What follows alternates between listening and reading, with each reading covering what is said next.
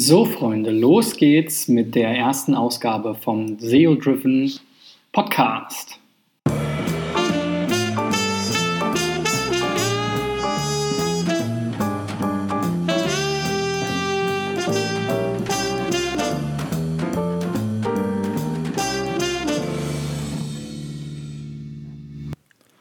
Und das erste Thema ist gar kein klassisches SEO-Thema, außer vielleicht für die äh, Anke, denn es soll heute einmal um Xing gehen. Gerade gibt es ja eine Art Shitstorm, ähm, der durch einen Tweet ähm, des Kreativdirektors der Social Media Agentur TLGG ausgelöst wurde, ein Stück weit oder ins Rollen gebracht wurde, weil der Chefredakteur des Xing-eigenen Magazins, Roland Tichy, ähm, früher wohl von der Wirtschaftswoche, wenn ich mich recht entsinne, in seinem eigenen Blog, naja, zumindest politisch äh, fragwürdige Statements ähm, veröffentlicht. Ähm, manche bezeichnen es auch als Hetze. Ich habe es mir ehrlich gesagt nicht durchgelesen, ähm, was der liebe Herr Tischi da so schreibt. Und heute früh kommen dann diverse Abmeldebekundungen, unter anderem von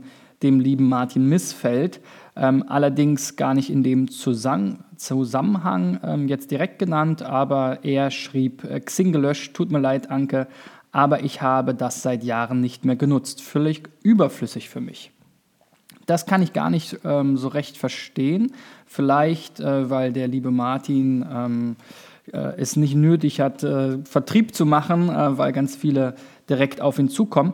Aber zum Beispiel für mich ist Xing oder früher OpenBC, als ich mich dort angemeldet habe, seit Jahren wirklich ein sehr nützliches und ähm, auch den Preis der Premium-Mitgliedschaft wertes Tool, vor allem zur Kontaktpflege und Recherche. Denn zum einen ähm, habe ich jetzt seit Jahren mein persönliches Kontakt dort zusammengesammelt. Das hat angefangen, als ich bei Zanox gearbeitet habe, dann vor, ja, vor zwölf Jahren oder mehr.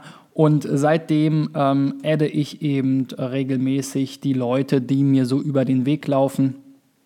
Und ähm, damit ist das mein ja, so ein bisschen mein zentrales Kontaktbuch, was ich dann über verschiedene Tools, zum Beispiel Full Contact, was ich sehr empfehlen kann, synchronisiere mit meinem Google-Adressbuch, mit meinem iCloud-Adressbuch und letztlich auch mit ähm, verschiedenen CRM-Tools, so dass ich eben wirklich diese Kontakte, und das sind bei mir, ich glaube mittlerweile fast 2000, ähm, auch ähm, tatsächlich nutzen kann.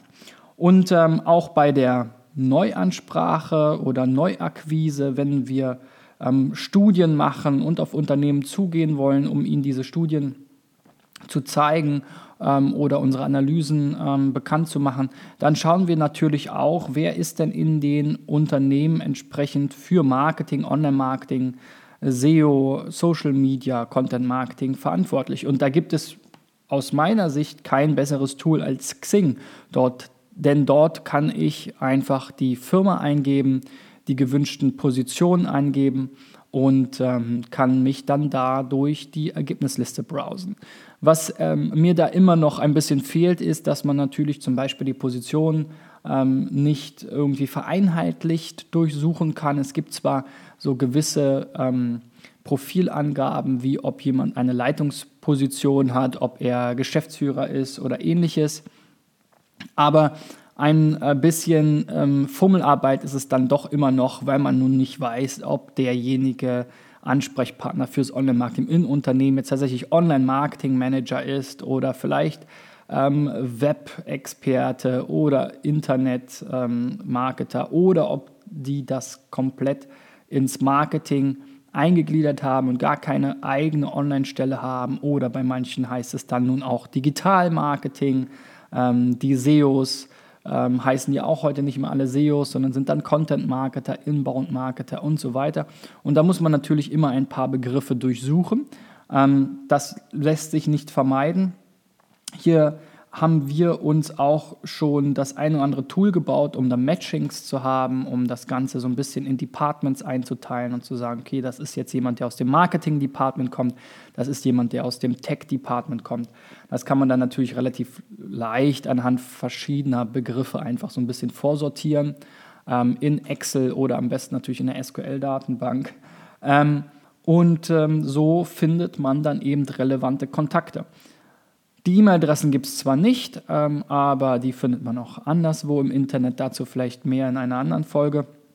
Aber damit man überhaupt erstmal weiß, mit wem man gerne sprechen würde, ist Xing wirklich sehr, sehr hilfreich und auch um sozusagen alle Kontakte, die man so in der Zeit der Jahre sammelt, auch immer wieder zu aktualisieren, denn die Leute wechseln natürlich ihre Arbeitgeber, gründen mal eine neue Firma, machen was Neues und so bekommt man das dann eben auch mit. Ja, und LinkedIn, was ja zum Angriff bläst, zum x-ten Mal wahrscheinlich, auch hier in Europa und Deutschland und natürlich ähm, wahrscheinlich sehr, sehr stark wächst, ähm, ist für mich da allerdings keine richtige Alternative.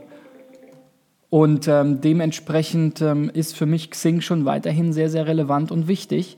Ähm, denn äh, LinkedIn ist für mich doch mehr noch ein Social Network. Das hat Xing vielleicht in den letzten Jahren verpasst, ähm, sich da auch an diesen ähm, Feeds zu orientieren und das entsprechend besser auszubauen. Die Feeds sind ja nun sehr rudimentär, auch die Gruppen wurden zwar gelauncht, aber sind nicht wirklich so, wie man sich das vorstellen möchte eigentlich.